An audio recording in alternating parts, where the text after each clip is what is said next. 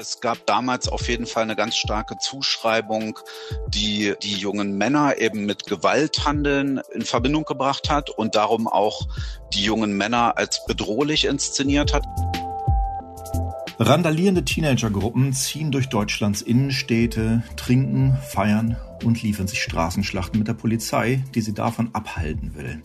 Szenen, wie wir sie in der jüngsten Vergangenheit während der Corona-Lockdowns etwa in Frankfurt und Stuttgart gesehen haben, die es aber ganz ähnlich bereits in den 50er Jahren in deutschen Großstädten gab. Waren deutsche Jugendliche also schon immer ganz schlimm?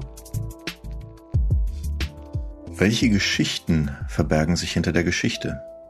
In diesem Podcast sprechen wir alle zwei Wochen mit Menschen, die nach den Schicksalen hinter den bloßen Jahreszahlen suchen. Hier ist Spiegelgeschichte der historische Podcast des Spiegel.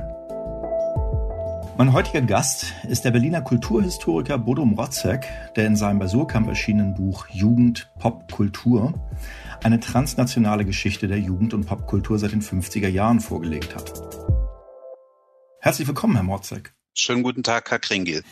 Schlägereien, Steine werfen, Vandalismus, Randale, ob jetzt in den 50er Jahren, den 80er Jahren oder anno 2020, ähm, sind Jugendliche eben einfach so. Also muss die Gesellschaft immer zu einem gewissen Grad in Kauf nehmen, dass es Gesetzesüberschreitungen von Heranwachsenden gibt, weil das eben ein Teil des Heranwachsens ist. Einerseits würde ich sagen, ja, natürlich äh, sind Gesetzesüberschreitungen, äh, zumindest wie wir es so aus der Geschichte bis in die Gegenwart kennen, zu einem gewissen Teil immer auch, ja überhaupt auch der Ansatz, Anlass dafür, dass wir Gesetze brauchen. Also man wird keine rein äh, legale ähm, Zeit oder, oder Generation oder irgend so etwas haben. Andererseits ist aber eben diese Zuschreibung, die Jugendlichen sind eigentlich so, die müssen rebellieren. Das ist sozusagen natürlich und vielleicht auch Teil des gesunden Aufwachsens, gerade auch männlicher Jugendlicher, dass die mal über die Stränge schlagen. Das ist jetzt für uns als HistorikerInnen eigentlich auch eine historisch gewachsene Zuschreibung, wenn man etwa an den Begriff der Pflegeljahre denkt oder eben in der Mitte des 20. Jahrhunderts ist das ganz stark ähm, problematisiert worden als Kulturpubertät. Und da sieht man eigentlich schon, das sind so Begriffe, die gab es früher so gar nicht. Und diese ganze Phase Jugend hat sich historisch eigentlich herausgebildet. Man geht eigentlich davon aus, dass etwa im Mittelalter noch die Kinder ziemlich direkt übergegangen sind zum Erwachsenwerden, dass man vorher auch Kinder gar nicht wie Kinder gekleidet hat, sondern wie kleine Erwachsene. Und die Jugend selbst als Phase ist eigentlich erst so stark ausdifferenziert worden im 19. Jahrhundert und ist dann auch immer länger geworden. Durch den arbeitsfreien Samstag gab es mehr Freizeit und Jugendliche, die früher ins Erwerbsleben traten, hatten mehr Geld und so entstand dann auch eine Konsumkultur. Also man sieht, dass das eigentlich jetzt keine überzeitliche Konstante ist, sondern dass viele dieser Zuschreibungen eigentlich auch Teil genau dieser Debatte sind, die wir uns hier gerade ansehen. Mhm. Und wie genau diese Pflegeljahre aussehen konnten, insbesondere wie hoch es unter jungen Feierwütigen und sogenannten Halbstarken in Deutschland schon ähm, seit den 50er Jahren herging, welche Schieflage aber auch entstanden ist durch die mediale Darstellung dieser Gruppen, das hören wir jetzt. Eckensteher, schwere Jungs und leichte Mädchen. Von Bodo Mrotzek. Ganz schlimm, diese Jugend von heute. Das war sie auch in den 50ern schon. Halbstarke legten Innenstädte lahm und prügelten sich mit Polizisten. Sie galten als Symptom des Werteverfalls, ein Irrtum. Dramatische Bilder kamen aus dem beschaulichen Ländle. Gruppen Jugendlicher randalierten auf der Stuttgarter Königstraße. Trümmer, Verletzte, Festnahmen. Andern Tags suchte man die Täter in der Partyszene, sie hatten vorab Musik gehört. Bald darauf ähnliche Szenen in Frankfurt. Krakelende Jugendliche störten den Verkehr, demolierten Großstadtmobiliar, lieferten sich Rangeleien mit der Ordnungsmacht. So geschah es anno 1957. Mehrere verdächtige Halbstarke, darunter ein Mädchen, wurden in Schwaben wegen Landfriedensbruch angeklagt, jedoch aus Mangel an Beweisen freigesprochen. Auch in Frankfurt erging im Mai 57 kein Schuldspruch. Die Pläne zur Anstiftung von Tumulten in Lokalen, zum Bau von Gummiknüppeln und sogar zur Erstürmung eines Polizeireviers waren nach massiven Jugendkrawallen im Stadtteil Höchst zwar in Bierlaune ersonnen, aber nicht umgesetzt worden. Beide Fälle waren lange vergessen. Und auch die Halbstarken selbst erscheinen allenfalls noch im milden Weichzeichner der Nostalgie.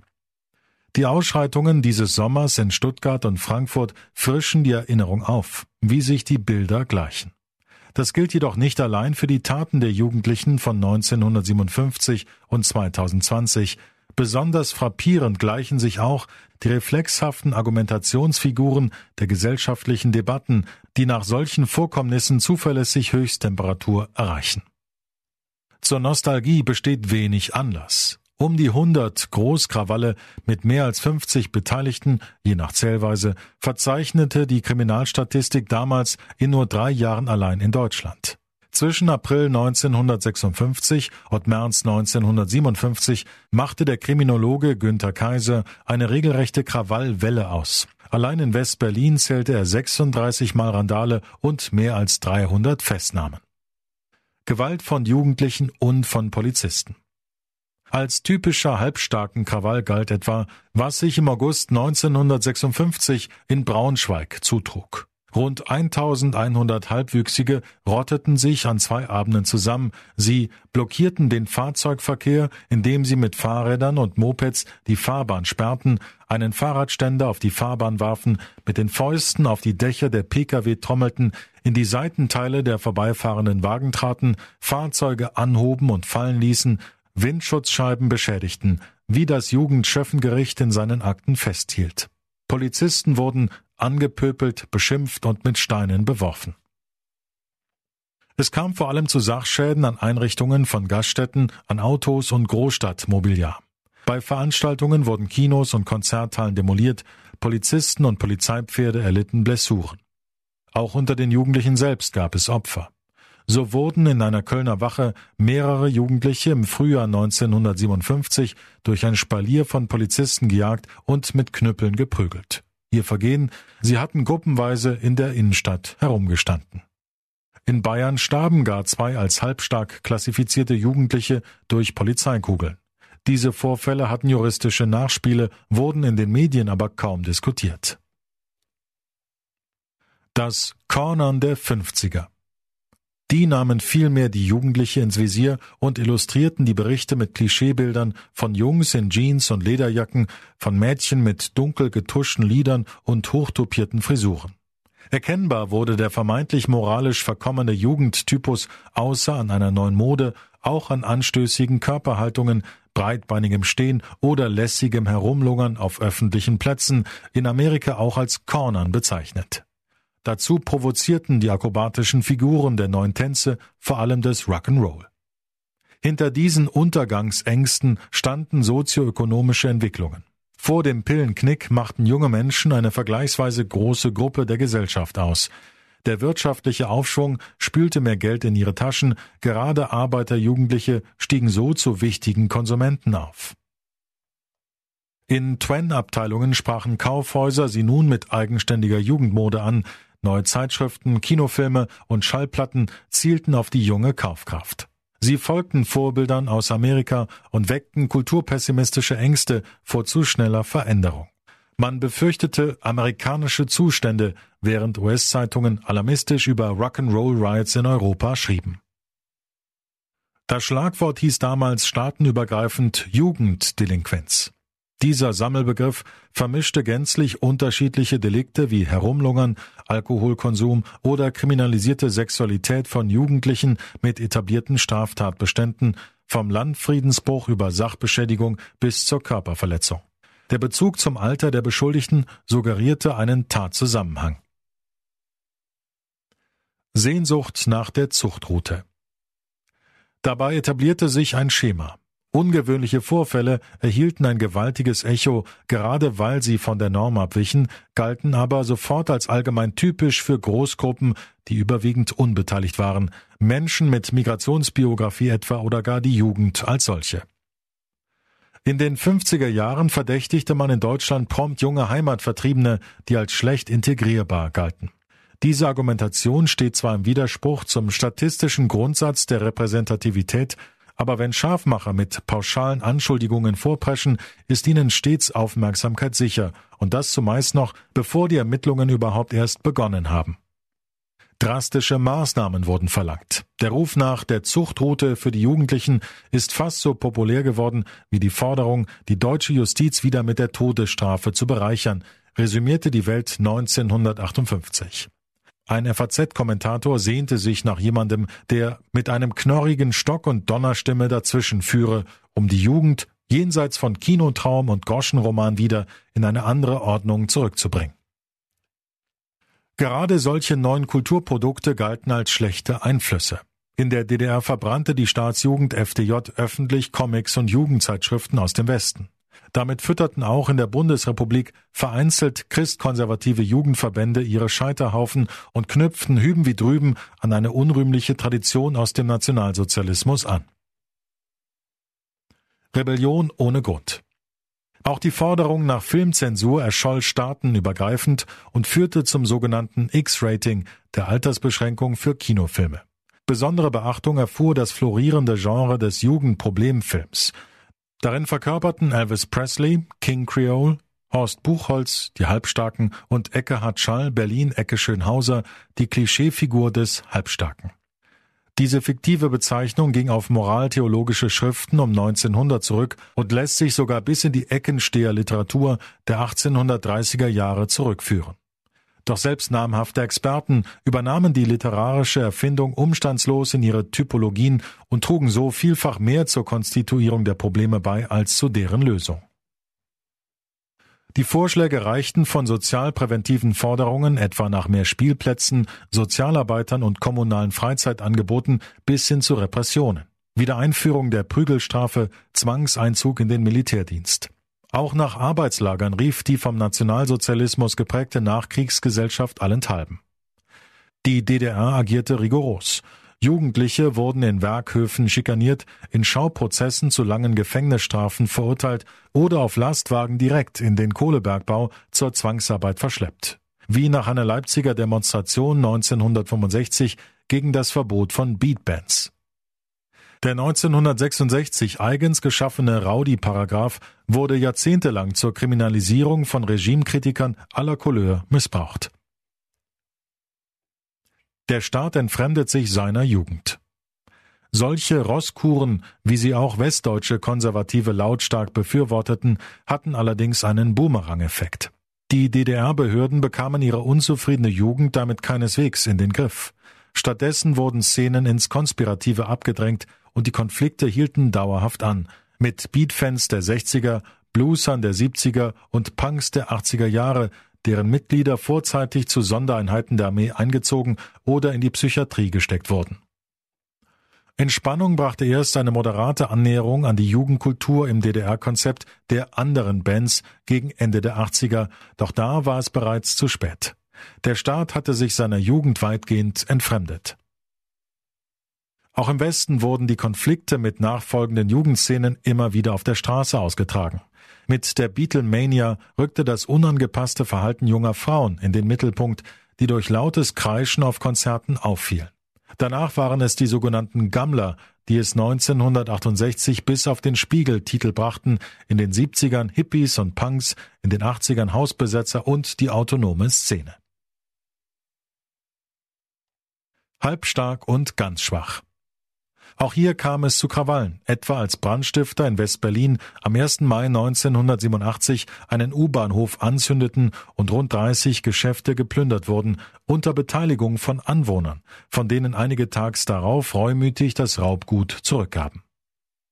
All diesen Konflikten begegnete man mit Dramatisierungen, die den jeweils letzten Krawall zur beispiellosen Eskalation hochstilisierten und aus diesen Superlativen düstere Erwartungshorizonte ableiteten mussten sie wenig später korrigiert werden.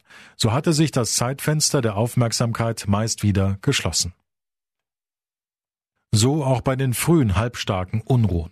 Ende der 50er Jahre konnten Kriminalstatistiker rückblickend keinen signifikanten Anstieg an Delikten erkennen, im Gegenteil weitaus weniger Jugendkriminalität als in den Hunger- und Trümmerjahren der späten 40er.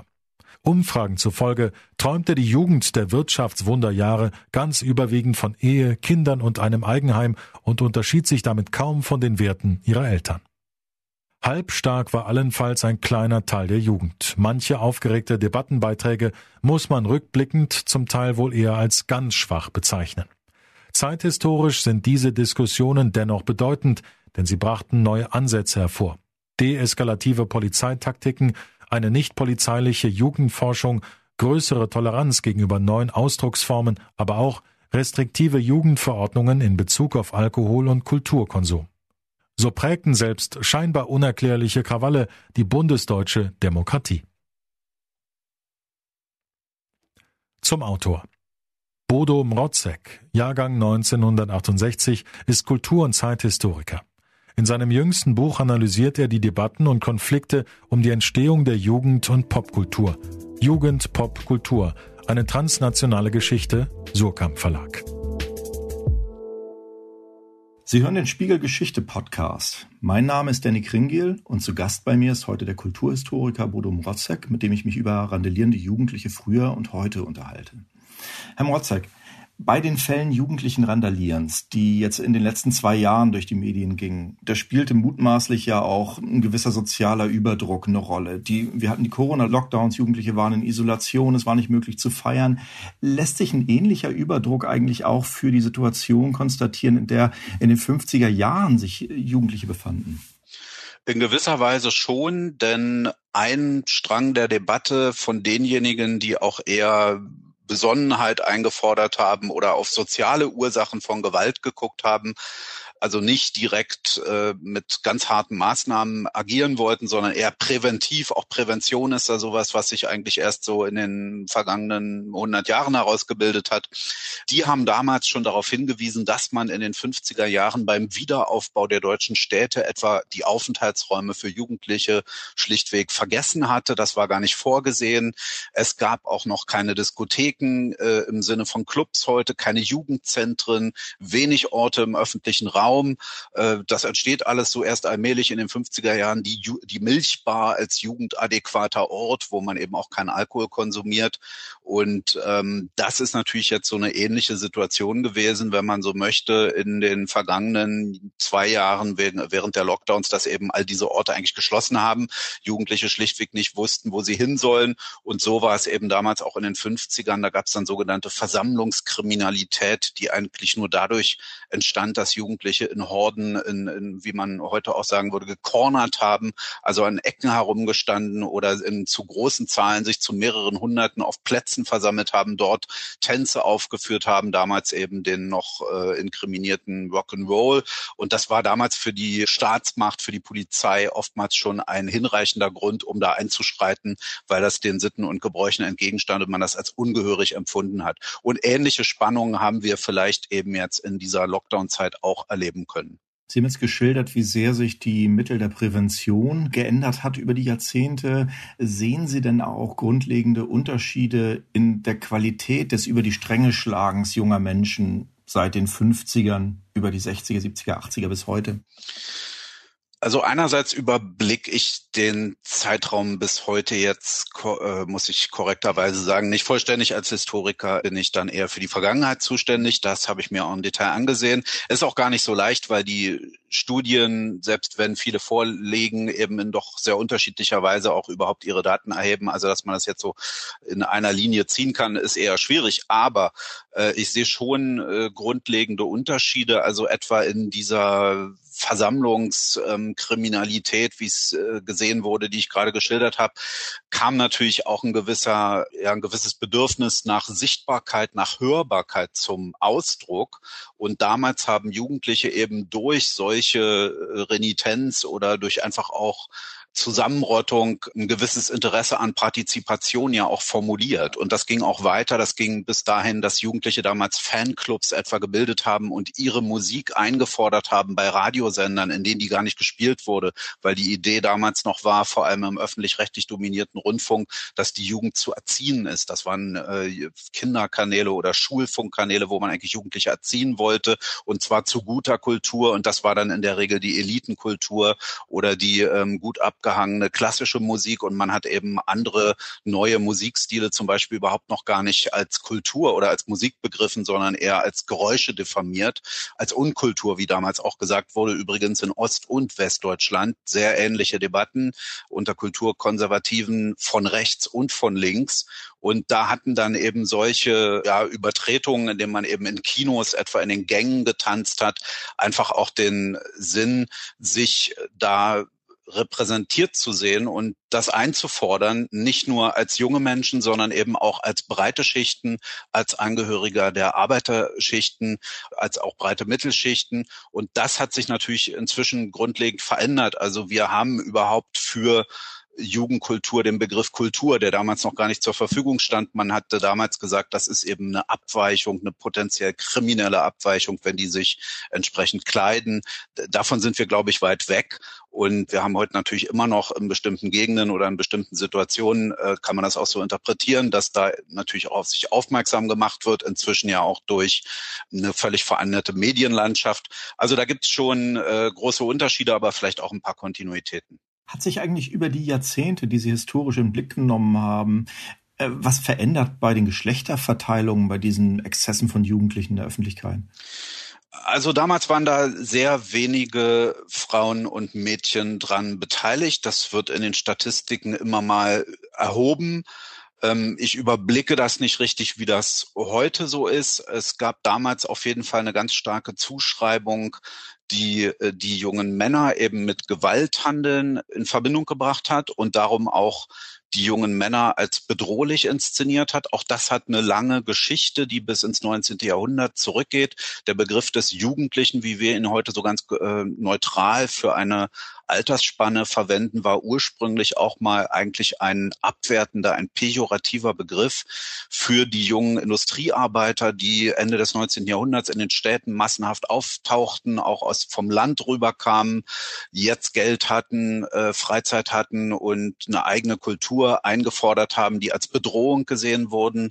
Und die jungen Frauen sind damals eigentlich eher als nicht so sehr als Täterinnen, sondern als Opfer dargestellt worden, die eben indem sie auf der Straße herumlungern oder mit den falschen jungen Männern zusammen sind, ähm, so eine Art äh, sexualmoralische Bedrohung unterlegen haben. Also das konnte aber auch eine aktive Bedrohung sein. Also im Kriegszeiten, etwa im Zweiten Weltkrieg, wurden junge Frauen dann als sogenannte V-Girls, V für Victory, die mit den Soldaten äh, sich eingelassen haben, auch als Überträgerin von Geschlechtskrankheiten dargestellt. Das kann man sich heute gar nicht mehr so richtig vorstellen. Und äh, auch als Bedrohung skandalisiert, die die Wehrkraft des Landes, also als nationale Bedrohung, die die sozusagen gefährden. Davon sind wir natürlich weitgehend weg.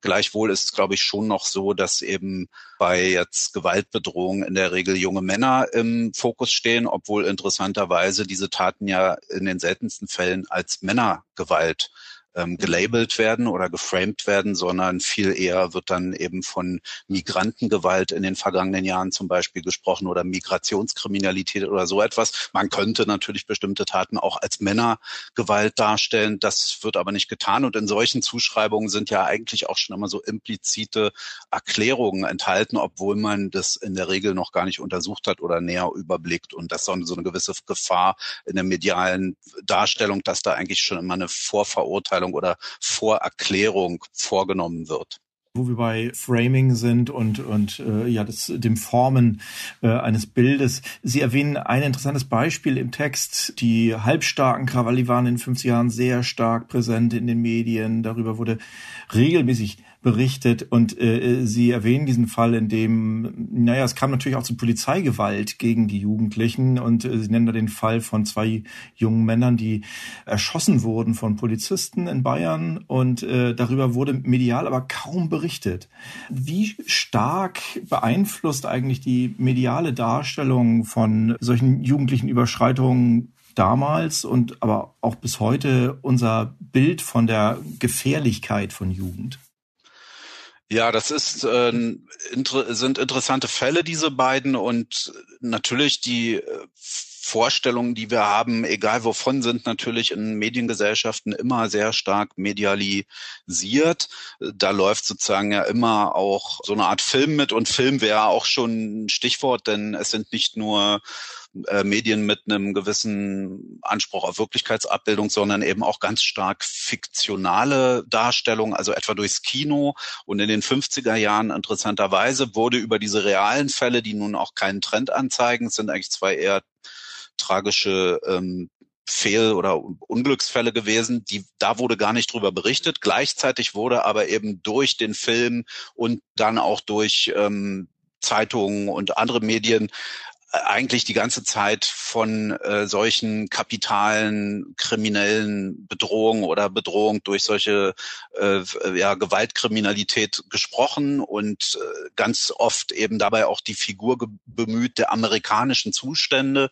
Also in Filmen sind bestimmte fiktionale Inhalte, wo dann junge Halbstarke äh, irgendwie auch mal mit der Pistole am Ende unterwegs sind und irgendjemand stirbt dann meistens und dann wird aber ein mittlerer Charakter Charakter dadurch wachgerüttelt und auf den richtigen Weg geführt und der junge männliche Gewalttäter, der unbelehrbar ist, der geht dann seiner verdienten Strafe zu. Das ist so ein Erzählmuster, was ein ganzes Genre ausgemacht hat. Sehr, sehr viele solcher Filme, sogenannte Juvenile Delinquency Filme. Und das ist dann schon interessant, dass eigentlich man ständig über solche ja, Gewaltkriminalität bis hin zu Mord eigentlich fantasiert, während über die wenigen äh, Fälle, die in die Richtung gehen, äh, überhaupt gar nicht berichtet wird. Und da gibt's natürlich auch eine gewisse Parallele zu heute, wo ja auch in jetzt ganz anderen Debatten, aber eben auch kulturellen Debatten, etwa um Cancel Culture oder angeblich übertriebenes äh, Gendern der Sprache oder solche Dinge ja auch ständig amerikanische Zustände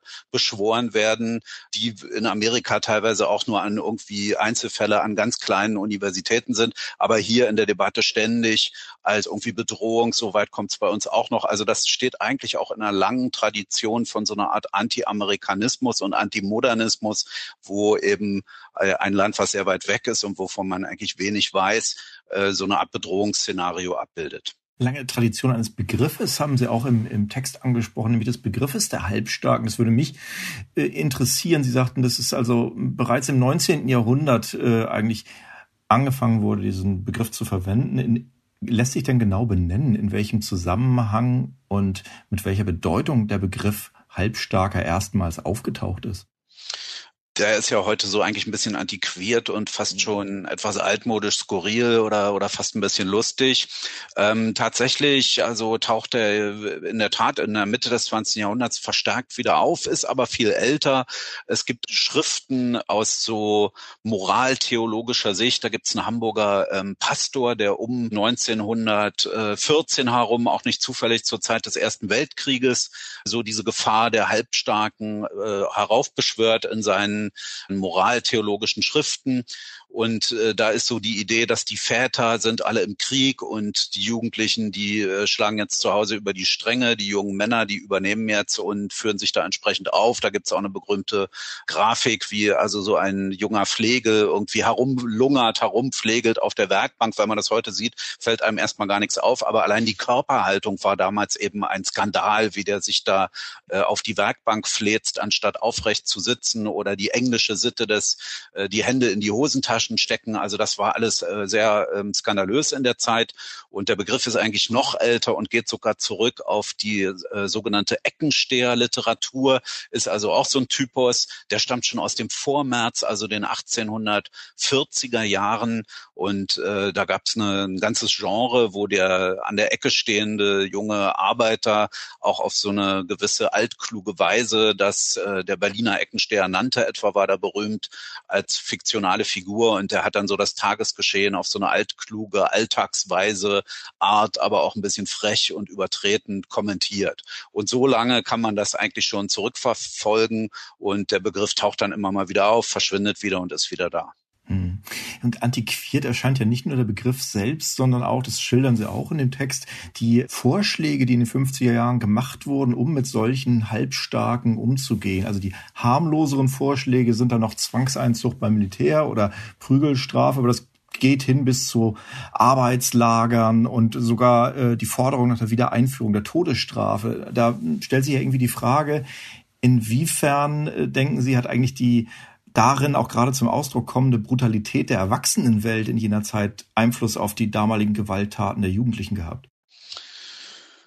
Ja, die hat bestimmt Einfluss gehabt, weil in vielen Fällen, die ich mir angesehen habe, etwa in der DDR, wo bestimmte modische Abweichungen schon Grund sein konnten, Jugendliche einzukassieren, später in den 60er Jahren dann auch einfach lange Haare, äh, die wurden dann mal schnell aufgeladen äh, auf einen äh, Polizeilaster in die Wache gefahren und dann wurde mit unter der Vorspiegelung, man könne ihre Identität nicht mehr feststellen, wurden die Ausweise eingezogen und wurde ihnen gesagt, also entweder äh, schneidet ihr euch wieder eine Frisur wie auf dem Ausweis oder ihr kriegt den Ausweis nicht wieder und damit eine saftige Geldstrafe äh, oder eben Jugendliche, die dann 1965 im berühmten Beispiel der Leipziger Beat-Demonstration für ihre Musikbands demonstriert haben, die hat man quasi auch direkt auf den Laster aufgeladen und tatsächlich tatsächlich in den Kohlebergbau gesteckt, noch in ihrer Fanbekleidung, mit der sie demonstriert hatten, auf einem öffentlichen Platz. Aber selbst in der äh, selbst erklärt liberalen Bundesrepublik habe ich ein Jazzverbot nachweisen können in Anfang der 60er Jahre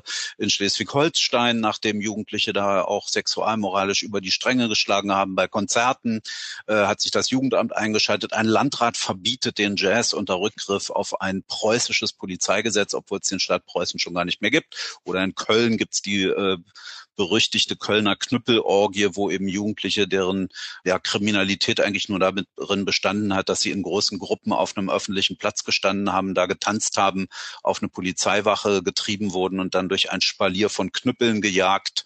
Äh, die Kölner Knüppelorgie, das ging dann etwas durch die Medien, wurde auch von der DDR wieder aufgegriffen. Also oftmals sind Taten, die da als abweichendes Verhalten geschildert wurden, äh, muss man sagen, aus heutiger Sicht liegt die Abweichung dann eher bei der Erwachsenenwelt. Und überhaupt wird ja auch diese ja, diese ganze, dieses ganze Generation Building, also das ganze Konstruieren von immer neuen Generationen, das nehmen wir in der Regel nicht die Jugendlichen vor, sondern es ist stark auch ein Selbstverständigungsdiskurs der Erwachsenengesellschaft, die eben darüber eigentlich ihre eigenen Werte negativ abgrenzend definiert. Und äh, insofern ist das auch ein ständiges Hin und Her, ähm, was sich eigentlich gegenseitig bedingt, wo ich aber auch den Eindruck habe, dass da bestimmte ganz harte Frontstellungen sich inzwischen eigentlich aufgeweicht haben, weil wir auch aus der Beschäftigung, auch der, aus der wissenschaftlichen Beschäftigung der Kulturwissenschaften oder so mit diesen Vorgängen eben so einen Begriff wie Jugendkultur oder Subkultur heute eigentlich ganz normal im Sprachgebrauch haben und weil eben auch bestimmte Vorstellungen von der Notwendigkeit von Abweichungen auch geradezu naturalisiert und biologisiert sind. Das ist dann eben mal so. Und wenn es jetzt nicht ganz aus dem Ruder läuft, dann gehört das irgendwie mit dazu. Auch das ist ein Ergebnis dieser beschwichtigenden Debatte, in die sich dann eben auch Pädagogen, Soziologen eingemischt haben und das durch die Medien ja auch stark verbreitet worden ist in Ihrem Artikel und auch in Ihrem Buch, da argumentieren Sie ja auch gegen diese eigentlich überkommenen, verhärteten Fronten, also gegen die Ausgrenzung von ganzen jugendlichen Subkulturen, indem man einen Generalverdacht erhebt gegen ganze Generationen, nur weil eben einzelne Jugendliche über die Stränge geschlagen haben. Und sie argumentieren auch dagegen, äh, Panik zu machen vor eben der ganz schlimmen Jugend, äh, die man eben immer schon für ganz schlimm hielt oder zumindest seit Jahrzehnten für ganz schlimm hielt. Ähm, Gibt es denn trotzdem in dem von Ihnen betrachteten Zeitraum für Sie persönlich jugendkulturelle Entwicklungen, die Sie nachdenklich oder ein bisschen besorgt stimmen? Also der Vorteil der Beschäftigung mit Geschichte ist ja, dass wir uns so ganz große Sorgen dann oft nicht machen müssen, weil die Dinge ja vorbei sind. Aber mhm. ähm, natürlich sind sie nicht immer erfreulich, gerade in der deutschen Geschichte, ganz im Gegenteil. Ähm, ja, es besteht jetzt auch kein Anlass, die Dinge irgendwie vollständig wegzudiskutieren oder zu verharmlosen. Also viele Einzelfälle sind ja durchaus reale äh, Probleme gewesen und gerade jetzt ähm, Gewaltkriminalität äh, ist natürlich ähm, nichts, was man jetzt irgendwie, wo ich auch sagen würde, man, man muss das auch nicht irgendwie naturalisieren oder für eine notwendige Übertretung erklären. Das ist auch nur ein Strang dieses damaligen Diskurses, der sich bis heute ähm, zieht. Ich wäre eben nur vorsichtig mit diesen Kategorisierungen, auch das lässt sich daraus lernen. Also in den 50er Jahren wurden eben äh, sogar hunderte von ja, sogenannten halbstarken Krawallen gezählt und alle Medien eigentlich von rechts bis links waren damals alarmiert und haben also davor gewarnt, dass hier eine völlig neue Generation heranwächst von Straftätern, die, wenn sie erwachsen sind, dann auch das Leben der gesamten Republik prägt. Es gab eben damals auch demografisch sehr junge Gesellschaften und viele Zukunftsängste wurden eben als Jugend auch als Sinnbild für Zukunft projiziert. Als man dann aber statistisch mal Ende der 50er Jahre zurückgeschaut hat, hat man festgestellt, eigentlich sind diese gezählten Kriminalitätsvorfälle eher zurückgegangen. Die waren in den 40ern viel stärker, auch in der zerbombten Situation des damaligen Deutschlands. Oder es gab die ersten Umfragen über Werte von Jugendlichen, die uns seitdem ja auch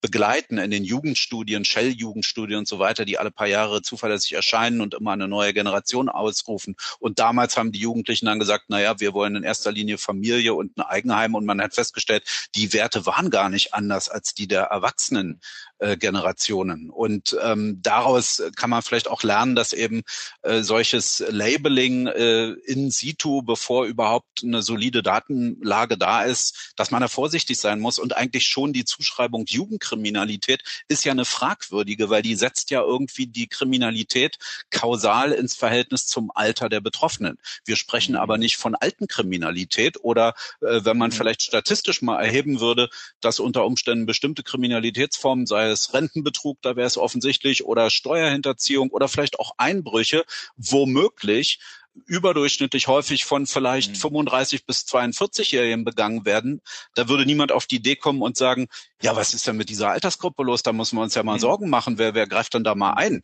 Weil sozusagen die, die Vorstellung, dass Jugend irgendwie problematisch ist, die ist äh, doch erstaunlich konstant, ist aber eben auch aus bestimmten historischen Konstellationen entstanden. Und schon indem wir das so benennen, liefern wir eigentlich eine Erklärung mit, die oftmals gar nicht klar ist, weil wenn man sich dann viele dieser Auseinandersetzungen ansieht, dann findet man vielleicht eine Kneipenschlägerei und ein anderer hat sich gewehrt gegen einen Raubüberfall und das alles ist dann aber irgendwie subsumiert unter irgendwie Gewaltkriminalität oder Messerstecherei oder irgendwas. Und wenn man das in Einzelgenres mal unterteilt, wird die Lage sehr viel differenzierter und komplexer. Also Einzelfälle ernst nehmen, ja, aber äh, eben Vorsicht vor vorschnellen Skandalisierungen.